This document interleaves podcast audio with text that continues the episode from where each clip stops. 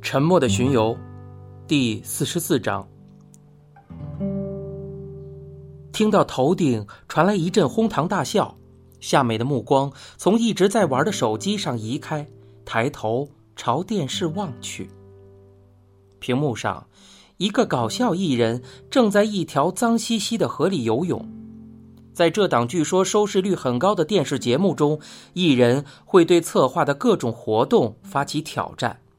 今晚是夏美第一次调到这个频道，不过她觉得节目颇为无趣，立刻就打开社交网站开始上网了。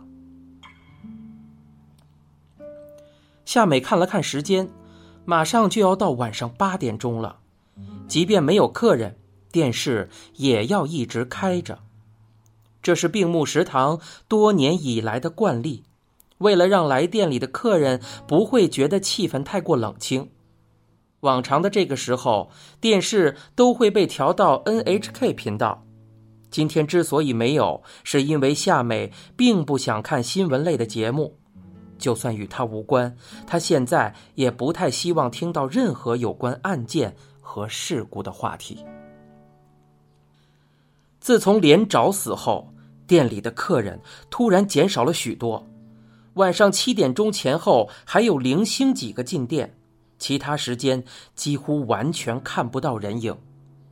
也许在人们看来，一个命案嫌疑人经营的餐馆自然令人要敬而远之。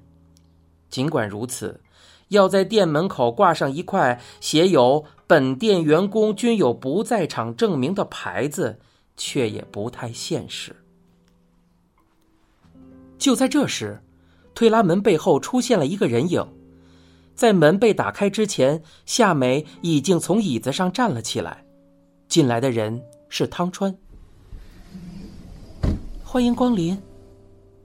夏美勉强的打起精神，还算热情的打了个招呼。汤川环视了一下店内的情形，挑了一张四人桌坐了下来。他说道。给我来一瓶啤酒，一个炖菜拼盘，再来一份酱焖青鱼套餐。汤川用夏美放好的毛巾擦着手，开口说着。夏美回应道：“好嘞。”夏美走到厨房，将菜品告诉右太郎，然后用托盘端着小菜、啤酒和酒杯送到了汤川的位子上。今天的小菜是香辣魔芋。夏美说。真难得啊！您会在这个时间过来。汤川回应道：“和一个几年没见的访客聊得太入神了，所以有些晚了。”原来是这样啊！会去找您的客人应该也是物理学家吧？汤川摘下眼镜，从怀里掏出一块眼镜布，擦起了镜片。他回应道：“没有，应该说是和我们完全不同的一类人，访客。”是个刑警。夏美说：“哎，又有刑警过去找您了呀？”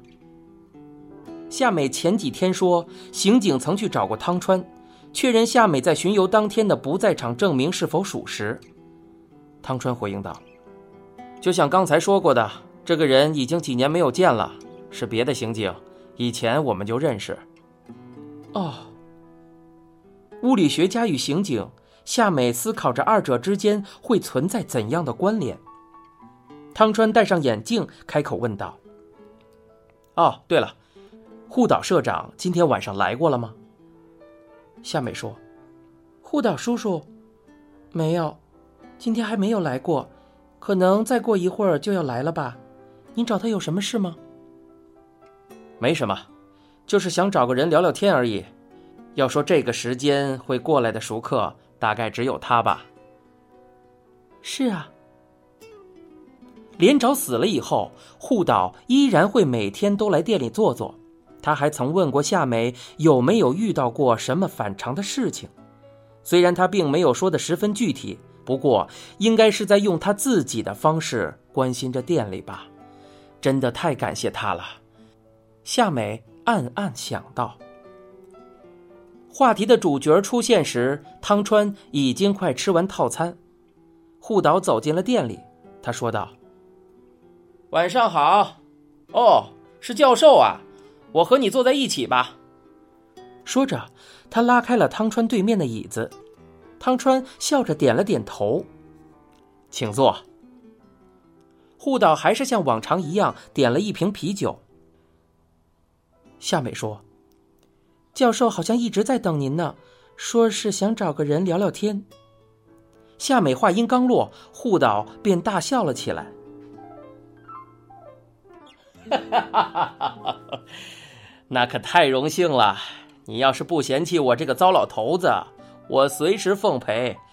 不过我这个人没有什么话题可聊啊，赌钱的事情我不干，特别的兴趣我也没有。汤川问道：“工作算是兴趣吗？”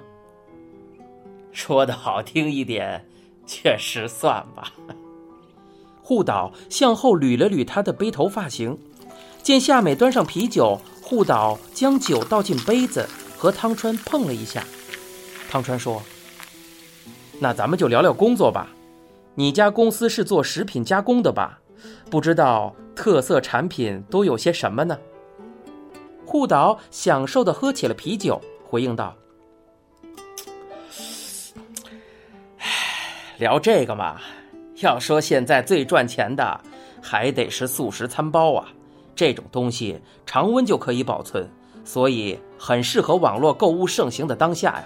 味道也还算讲究，虽然和病木食堂的饭菜肯定没办法比，不过和普通小店的味道应该是不相上下的。